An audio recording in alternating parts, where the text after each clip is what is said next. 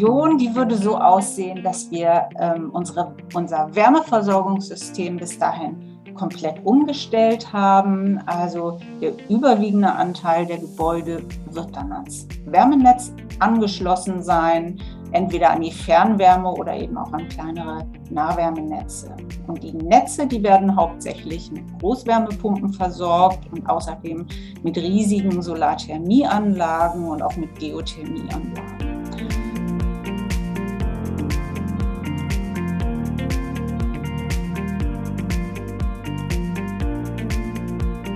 Hallo und herzlich willkommen zu einer neuen Folge vom Kasseler Klimatalk, dem Podcast der Scientists for Future Regionalgruppe Kassel. Am Mikro von heute von den Scientists for Future Kassel sind Tim Faupel und ich, Lisa Völker. Anlässlich des zweijährigen Bestehens des Kasseler Klimaschutzrats möchten wir euch in unserer aktuellen Podcast-Reihe den Klimaschutzrat und insbesondere die verschiedenen Themenwerkstätten vorstellen. In den letzten Wochen hatten wir bereits den Leiter des Klimaschutzrats und weitere Vertreter und Vertreterinnen verschiedener Themenwerkstätten in unserer Reihe als Gäste. In der heutigen Folge wollen wir etwas mehr über die Energieversorgung in Kassel erfahren. Wir werden euch einige Maßnahmenempfehlungen der Themenwerkstatt Energieversorgung vorstellen. Die Themenwerkstatt Energieversorgung beschäftigt sich mit einer klimaneutralen Strom- und Wärmeversorgung in der Stadt Kassel. Wir freuen uns deshalb sehr, heute Professor Dr. Ulrike Jordan, Mitglied der Themenwerkstatt Energieversorgung, bei uns zu begrüßen. Sie ist Professorin für thermische Energietechnik am Fachgebiet Solar- und Anlagentechnik der Universität Kassel, wo sie seit 2004 tätig ist. Hallo Ulrike, schön, dass du heute bei uns bist. Ja, hallo, vielen Dank für die Einladung. Äh, die Stadt Kassel hat sich bekanntlich das Ziel gesetzt, äh, bis zum Jahr 2030 klimaneutral zu werden. Über eine nachhaltige Stromversorgung mit Wind- und Sonnenenergie haben die meisten Zuhörer und Zuhörerinnen vermutlich schon mal etwas gehört. Darum soll es heute aber nicht gehen. Professor Jordan ist nämlich Expertin in der Wärmeversorgung, ein Gebiet, was zwar den, was zwar den größten Anteil an Treibhausgasen unter den Bereichen Strom, Wärme und Mobilität hat, aber in der öffentlichen Wahrnehmung eher so an zweiter oder sogar dritter Stelle steht. Deswegen sind wir sehr gespannt, was wir heute über eine klimaneutrale Wärmeversorgung lernen dürfen. Zu Beginn würde uns einmal interessieren, wer in deiner Themenwerkstatt eigentlich alles vertreten ist, wie oft trefft ihr euch so und wie aufwendig ist die Arbeit? Ja, das Gremium besteht, soweit ich weiß, aus 14 Mitgliedern. Und vertreten sind da die städtischen Werke Kassel äh, mit mehreren hochrangigen Vertretern und Vertreterinnen auch der verschiedenen Tochterunternehmen. Außerdem das Umwelt- und Gartenamt der Stadt Kassel. Äh, die Forschung ist vertreten durch die Universität und das Fraunhofer IEE. E. Und ähm, die Wirtschaft neben den städtischen Werken noch durch mehrere kleinere Unternehmen und Ingenieurbüros. Und außerdem haben wir die Zivilgesellschaft, zum Beispiel durch eine Vertreterin einer Bürgerenergiegenossenschaft und auch eine Stiftung ist vertreten. Ja, also ein breites Spektrum. Ähm, wie oft treffen wir uns? Also in aller Regel ähm, gibt es ein Webmeeting im Monat und der Aufwand, der ist relativ schwierig zu beziffern. Ähm, die Maßnahmenvorschläge, die müssen abgestimmt werden und formuliert werden. Sie müssen aber vor allem auch gut vorbereitet werden. Also dafür müssen meistens vielfältige Hintergrundinformationen äh, gesammelt werden und vor allem auch die Konzepte ausgearbeitet werden. Und das ist einfach sehr arbeitsintensiv.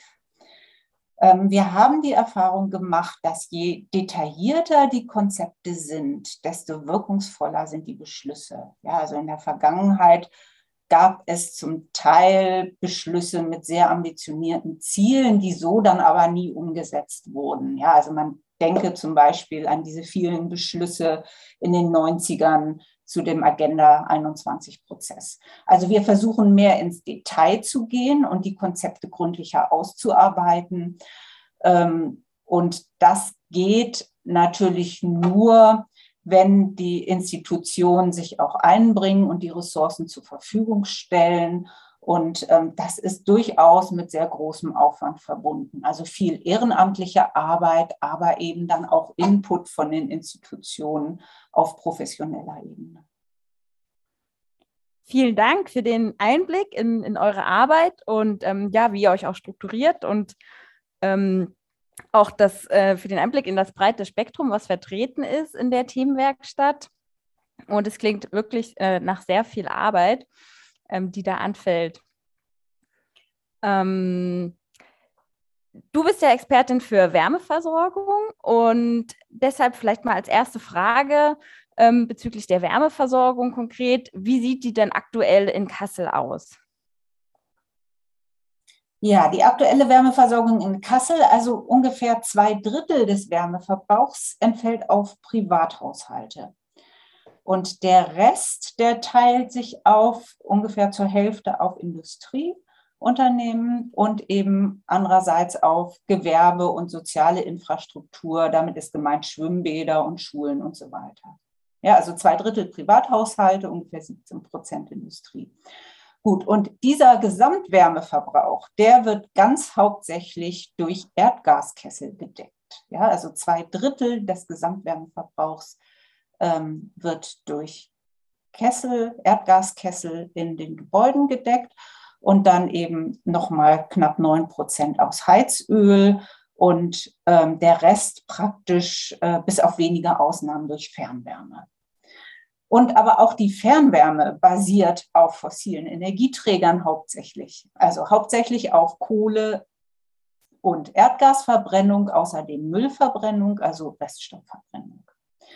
Ja, und zu relativ geringen Teil aus Biomasse und Altholz. Ähm, neuerdings wird auch ein bisschen Klärschlamm eingesetzt und zur Spitzenlastabdeckung auch Heizöl.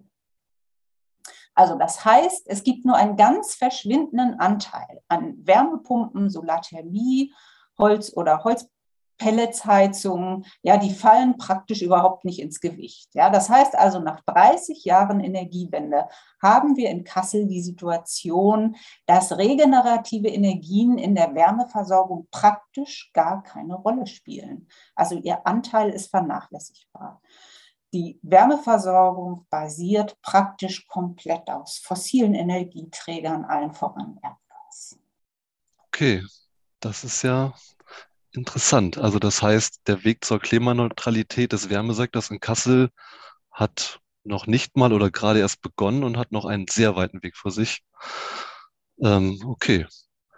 Die Themenwerkstatt Energieversorgung hat ja schon mehrere Maßnahmenempfehlungen in den Klimaschutzrat eingebracht, die auch alle im Klimaschutzrat beschlossen wurden. Ähm, die ersten beiden Maßnahmenempfehlungen beziehen sich auf die Wärmeversorgung und über diese wollen wir heute sprechen. Eine Maßnahmenempfehlung davon beschäftigt sich mit der Wärmeleitplanung und einem Wärmeatlas für die Stadt Kassel. Ähm, was ist denn genau ein Wärmeatlas und was macht eine Wärmeleitplanung? Ein Wärmeatlas ist zunächst eine Karte, auf der angegeben wird, wie viel Wärme in jedem Haus verbraucht wird. Ähm, und soweit möglich wird diese Karte dann noch um weitere Informationen ergänzt, wie zum Beispiel die Art der Energieträger, also ob das Gebäude zum Beispiel mit Erdgas oder Heizöl versorgt wird oder ob es einen Fernwärmeanschluss gibt. Ähm, außerdem sind in dieser Karte zum Beispiel Erdgas- und Fernwärmeleitungen eingezeichnet und auch andere Infrastruktur. Und es können auch weitere Infos, wie zum Beispiel das Alter der Heizkessel, angegeben werden und der Sanierungszustand der Gebäude. Ja, also es handelt sich praktisch um eine große Datenbank, die sich für räumliche Analysen eignet. Ja, also das zum Wärmeatlas. Das zweite, die zweite Frage ging um die Wärmeleitplanung, also kommunale Wärmeplanung. Ähm, das ist ein Verfahren, mit dem die Wärmeversorgung einer gesamten Kommune als Ganzes betrachtet wird. Ähm, da werden zunächst mal die Verbräuche in Form so eines Wärmeatlasses zusammengestellt und ausgewertet, ja, also Wärmeverbräuche zunächst. Dann als, im zweiten Schritt werden Potenziale zur Nutzung erneuerbarer Energien erhoben Also wo lassen sich große Wärmepumpen installieren, wo lassen sich Solaranlagen installieren, wo können Abfallstoffe genutzt werden und so weiter. Dann hat man also die Verbräuche und die Potenziale. Und der dritte Schritt, da geht es dann um Szenarien, nämlich also darum, zum Beispiel Einsparmaßnahmen zu evaluieren. Ja, also im Wärmeatlas stehen ja, ähm, äh, stehen ja die Wärmeverbräuche und es äh, möglichst ist daraus auch der Sanierungszustand abzulesen. Und so lassen sich eben gezielt Sanierungsmaßnahmen planen, eben auf, auf deren, den Grundlagen. Ja. Gut, und zum Zweiten geht es äh, auch um die Ausweisung von Fernwärmegebieten. Das heißt also zu planen, wo eine Stadt die Gebäude in Zukunft an ein Wärmenetz anschließen kann und ähm, andererseits, wo die Eigentümer selber dann sich um die Installation von zum Beispiel Wärmepumpen kümmern müssen. Ja, also Szenarien und auf diese Szenarien aufbauend braucht man dann aber noch eine konkrete Maßnahmenentwicklung. Das ist dann der vierte Schritt in so einer kommunalen Wärmeplanung. Da geht es um, um einen ganz konkreten Handlungsplan, de, mit dem beschrieben wird, in welcher Reihenfolge und wann welche Maßnahmen umgesetzt werden sollen. Okay, also das ist ja wirklich eine große Herausforderung, so ein Atlas und so eine Wärmeleitplanung dann ähm, zu erstellen. Du hast es ja eben auch schon mal kurz angesprochen, die Fernwärme.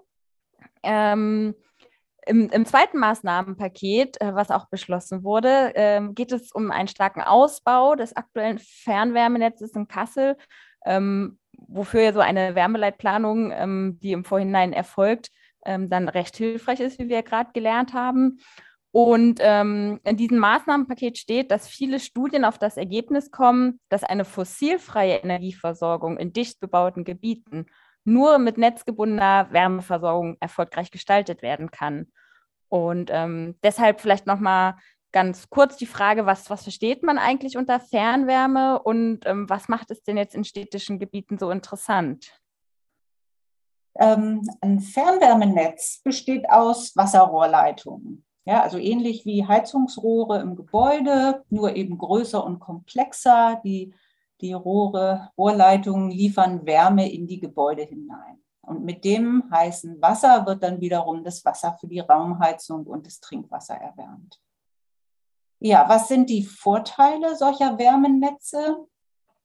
Ähm, zum einen, wenn man mal Verbrennungsprozesse betrachtet, es ist sehr viel günstiger, große zentrale Verbrennungsanlagen zu haben, weil da die Verbrennung viel kontrollierter abläuft und damit auch viel umweltfreundlicher als zum Beispiel in vielen kleinen Kaminöfen. Ja, es können bessere Filter eingesetzt werden, es gibt weniger Startvorgänge und so weiter.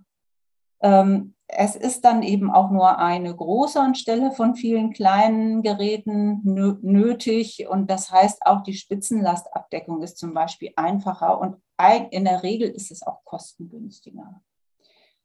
Ähm, ja, die Verbrennung von Abfallstoffen ist überhaupt nur zentral möglich. Das geht gar nicht dezentral.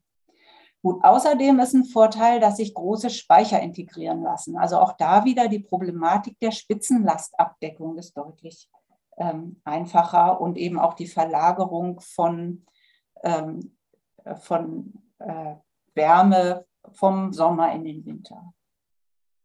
Gut, und wichtig für die Wärmewende ist aber natürlich vor allem, dass auch zentral gesteuert regenerative Energien eingebunden werden können. Das heißt also große Wärmepumpen.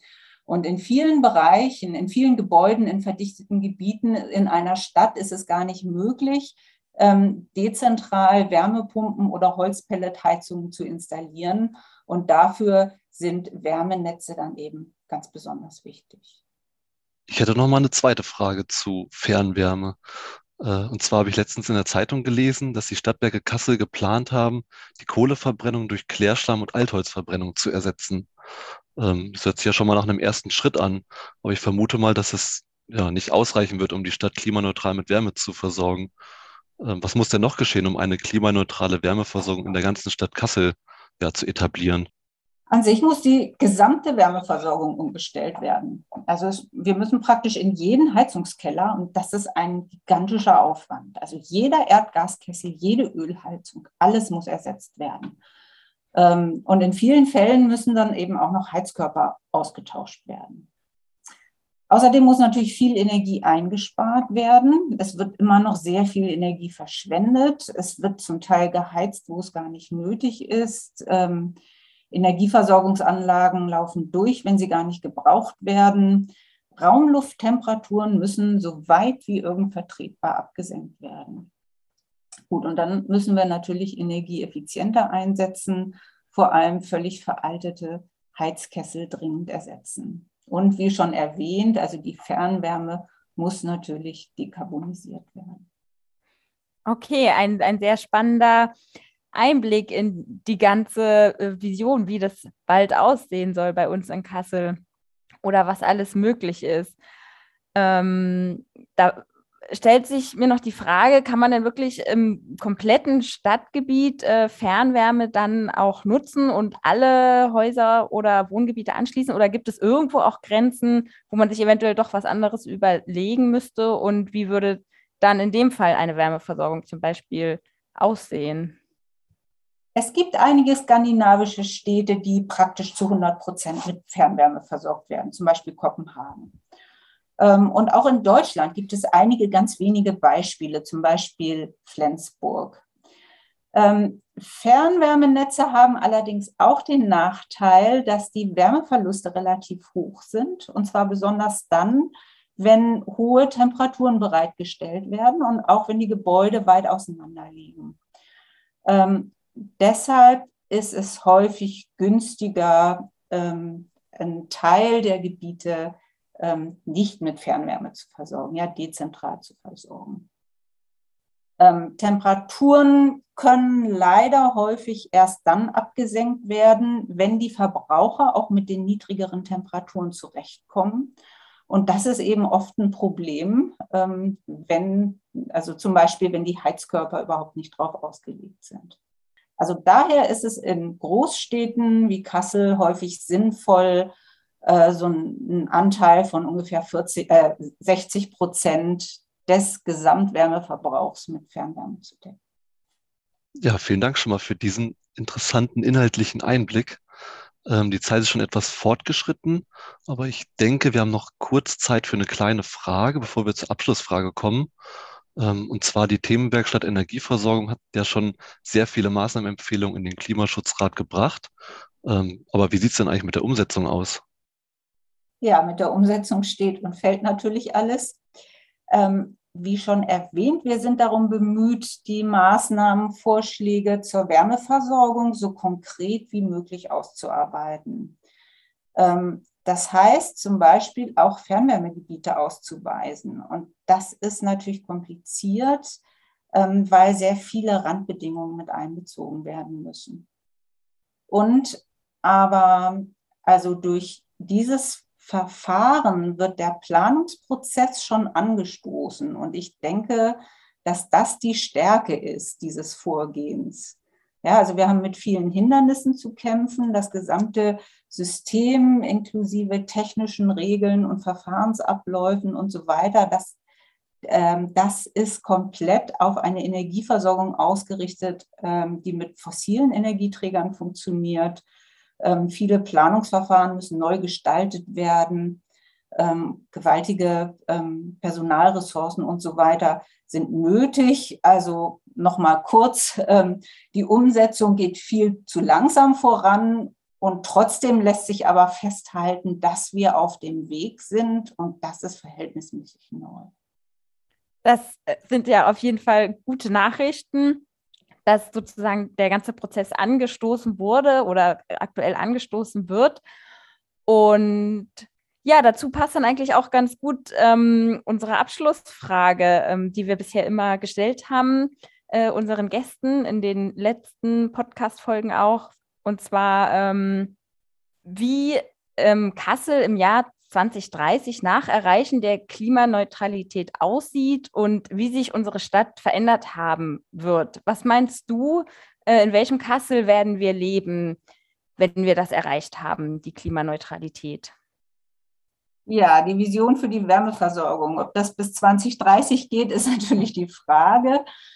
Ähm, trotzdem, also die Vision, die würde so aussehen, dass wir ähm, unsere, unser Wärmeversorgungssystem bis dahin komplett umgestellt haben. Also der überwiegende Anteil der Gebäude wird dann ans Wärmenetz angeschlossen sein, entweder an die Fernwärme oder eben auch an kleinere Nahwärmenetze. Und die Netze, die werden hauptsächlich mit Großwärmepumpen versorgt und außerdem mit riesigen Solarthermieanlagen und auch mit Geothermieanlagen. Und für eine Übergangszeit wird auch die Abfall- und Reststoffverbrennung noch eine wichtige Rolle spielen.